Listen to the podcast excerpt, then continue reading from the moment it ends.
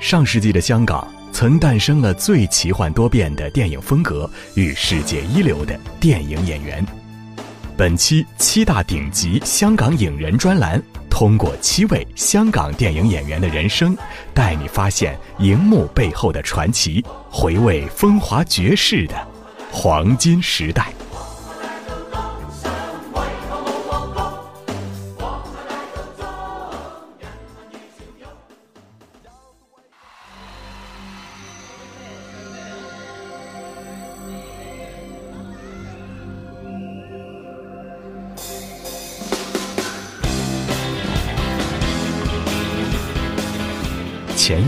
向华强举办七十大寿派对，集齐了包括刘嘉玲、梁家辉、古天乐、张家辉、邱淑贞等一众明星好友。寿宴开到一半，刘德华匆匆赶来，舞台上载歌载舞的梅艳芳热情地邀请华仔上台唱歌。事后，向太陈岚发微博说：“华仔又惊又喜，一悲一泪地上台表演。”是啊，如果梅姑尚在。又怎会缺席呢？只是这个活泼依旧的梅姑，只是全息投影技术下的幻象。二零零三年十二月三十号，梅艳芳因宫颈癌导致的肺衰竭去世。转眼之间，已是十五载春秋，香魂不复存，佳人无处觅。可梅姑一生却始终是坊间不朽的传奇。一手发掘了梅艳芳的李小田曾说：“娱乐界是偏门来的，你漂亮也好，帅也好，唱得好也好，不红就不红，是命。”这样说来，梅艳芳的命是如此好，可知道她身世的人却明白，她的命又如此伤。一九六三年十月十号，梅艳芳在香港出生了，她是家里最小的女儿。但对于母亲秦美金而言，却早就做好了盘算：如果是个男娃，总得咬牙培养成才；如果是个女娃，就早点独立赚钱养家。不到四岁，梅艳芳的父亲因病去世，四岁半，母亲就安排梅艳芳到弥敦道的声色场里卖唱问食。那时候的她瘦弱俏丽，穿一身亮眼绸缎，头戴假珠宝凤冠。提一个大茶壶，在戏园里走来走去，为客人斟茶，边斟边问：“要点歌吗？”倘若客人说要点，他便开口大唱，声音响的半个戏园都听得到。长大一点儿，他和姐姐梅爱芳就一边上学一边卖唱，回家放下书包吃个饭就得登台化妆，作业也只能利用下课间隙写。也因为卖唱受到同学的歧视。小小的梅艳芳总是一个人上学下学，大家都离她远远的。后来母亲开的歌厅失火，她和姐姐只得早早退学，加倍辛劳的辗转于不同的歌厅剧院，穿着演出服，化着浓妆，坐公车赶场，忍受乘客的白眼。姐妹俩早早懂得了世事艰难，人性凉薄。十来岁，母亲二婚，他们却并未松一口气。反而在枕边摆上一根棍子，夜夜提防着继父。生活的重压不曾让他沉沦，却给他坚韧；颠沛流离不曾让他抱怨，却让他豁达。他如一只新荷，在淤泥里扎根，在烂泥塘生长，却开出了清香美丽的花朵。一九八二年，音乐人李小田做华星唱片公司。为了挖掘新人，举办了一场新秀歌唱大赛。决赛上，十九岁的梅艳芳一曲《风的季节》惊艳众人，评委黄沾给了她满分。顾家辉说：“艺术是没有满分的。”于是给了她九十九分。他们不曾料到，这个十九岁新人天才少女已经登台演出十五年。次年，他推出的第二部专辑《赤色梅艳芳》大火，卖出超过二十五万张，拿下五个白金唱片奖。二十一岁的梅艳芳与青涩的张曼玉、俊朗的张国荣一起出演《缘分》，拿到生平第一座金像奖最佳女配角。一九八七年，导演关锦鹏第一次在咖啡厅见梅艳芳，请她来聊新戏《胭脂扣》。他进门的流光溢彩，仪态款款，待坐下却又安静沉稳，落地无声。关锦鹏知道，这就是他要的如花了。分别之际，他已经为她设计好了出场，必须是着男装，只酒一杯，用暗哑的嗓音对初次见面的情郎唱一曲男音。胭脂扣果然大火，如梦如幻月，若即若梨花，如花和十二少的故事成为经久不衰的传奇，大街小巷的商店都在卖定情信物胭脂扣。二十四岁的梅艳芳演活了那个痴怨缠绵百年的青楼女子，一举夺得台湾金马和香港金像双料影后。后来，她是新仙鹤神针里素衣仙鹤，潇洒飘逸的白云飞。她是钟无艳里昏庸无能、诙谐搞笑的齐宣王，她是半生缘中历经沧桑、世故功利的曼璐。她还是《醉拳二》中收放自如、诡计多端的小妈。张国荣、周星驰、成龙，他的对手都是演技卓越、特色鲜明的男星，但他的光芒却从未被掩盖。张国荣曾说：“香港有两位大佬，其中一位就是梅艳芳了。”八九十年代的香港众星云集，底层出身的梅艳芳却成了群星之首。这与她坚强倔强、绝不认输的性格有关，也与她从小在声色场上摸爬滚打，同时还要照顾姐姐的经历有关。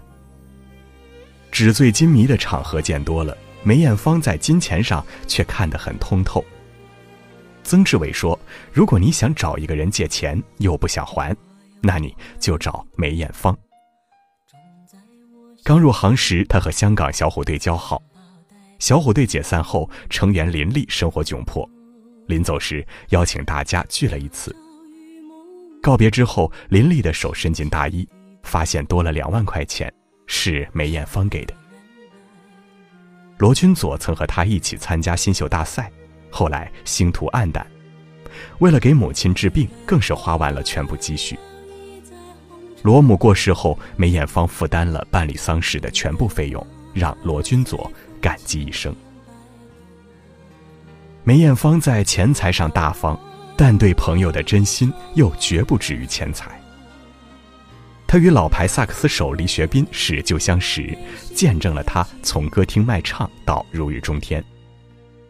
开演唱会的时候，他总要介绍自己的乐队。他说：“他们不只是乐队，还是我的表哥们。当红歌星都配有豪车接送。”但梅艳芳偏要跟工作人员一起坐旅游巴士，横躺在最后一排睡觉，睡醒就唱歌给大家听。有时还会来一段乐曲，和大家一起缅怀当年的酒店转场时光。公司给乐手安排的房间差了一些，梅艳芳知道后大为光火，放弃自己的豪华间，赌气搬去跟乐手一起住。梅艳芳对朋友的真心是发自内心的尊重，是时时处处的平等。一九九三年深秋，陈百强因酒后服用安眠药脑衰竭去世。梅艳芳原本要去夏威夷度假，得知弟弟往生，他慌忙取消行程，飞到香港参加丧礼，亲手扶棺。后来又破天荒为陈百强的音乐颁奖。十年后。他已经罹患宫颈癌，却仍泪眼婆娑地回忆，当年陈百强托梦，穿着燕尾服，垂着头坐在楼梯上，很不开心。他决心帮他完成心愿，让他的音乐得到认同。对朋友的真心是尽己所能的成全。当时香港艺人被狗仔造谣，被黑社会胁迫很严重。刘嘉玲被一周刊爆出被绑架的裸照后，梅艳芳号召艺人们团结起来，组成香港艺人协会，出任首位女会长，为被黑社会欺凌的同行维权。对朋友的真心是危难时刻的陪伴和帮助。从小在名利场上滚打，见惯了人情冷暖，可他的心却不染烟尘，反倒淬炼出一片赤诚。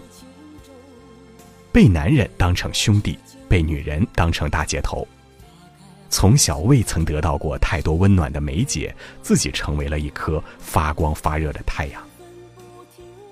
二零零二年金像奖颁奖典礼上，梁家辉说：“所有人都知道你是朋友遍天下的，是一个非常重情义的人。今晚在这些提名的演员里，个个都是你的朋友。莫愁前路无知己，天下谁人不识君。”梅艳芳的好人缘，不过是因为她的侠义、高贵、纯粹，灵魂有着香味，才吸引着翩跹蝴蝶。二零零零年，梅艳芳罹患宫颈癌，化疗之后的梅艳芳身体每况愈下，却坚强地告诉所有人：“我不是一个弱者，我是一个专业的艺人，你们不要担心，你们看看我慢慢怎样打胜这场仗。”梅艳芳还做了一个决绝而大胆的决定，再次召开演唱会。好友们劝她，她却不为所动。他说：“我宁愿倒在舞台上，也不愿意倒在床上。”他将一生都献给了舞台，这个舞台让他绝地生还，让他光芒万丈。如果注定要离开，又怎能没有道别？好友刘培基后来回忆。那段时间，因为化疗没有了头发，他只能将头纱和假发系在一起。因为全身浮肿，演出服要做大很多，晚上回家也只能吃下一点点东西。可是每一次上场，他却又变得精神焕发，站在台上说：“只要有信心的话，就不会有难事儿。”在红磡举办的最后一场演唱会上，他身穿一件白色的婚纱上场。风华绝代，无比美艳。她在千万歌迷的见证下，将自己嫁给舞台，嫁给音乐。唱完最后一首《夕阳之歌》，她拖着长尾婚纱往红毯阶梯走去，然后挥手和大家说：“拜拜。”这是她与舞台与歌迷最后的道别。四十五天后，猝然长逝。但他的果决，他的坚强，他的勇敢，他的重情重义，他身上所代表的精神和力量，却被永远的纪念与怀想。二零一四年，他的雕像树立在香港星光大道上，上有刘德华亲笔题写“香港的女儿”，一路泥泞辛酸，终于走出万丈荣光。没有上苍垂怜，却有寒梅傲骨的绝代风华。这个从来不曾做过公主的女子，终于一步一步，成为了自己的女王。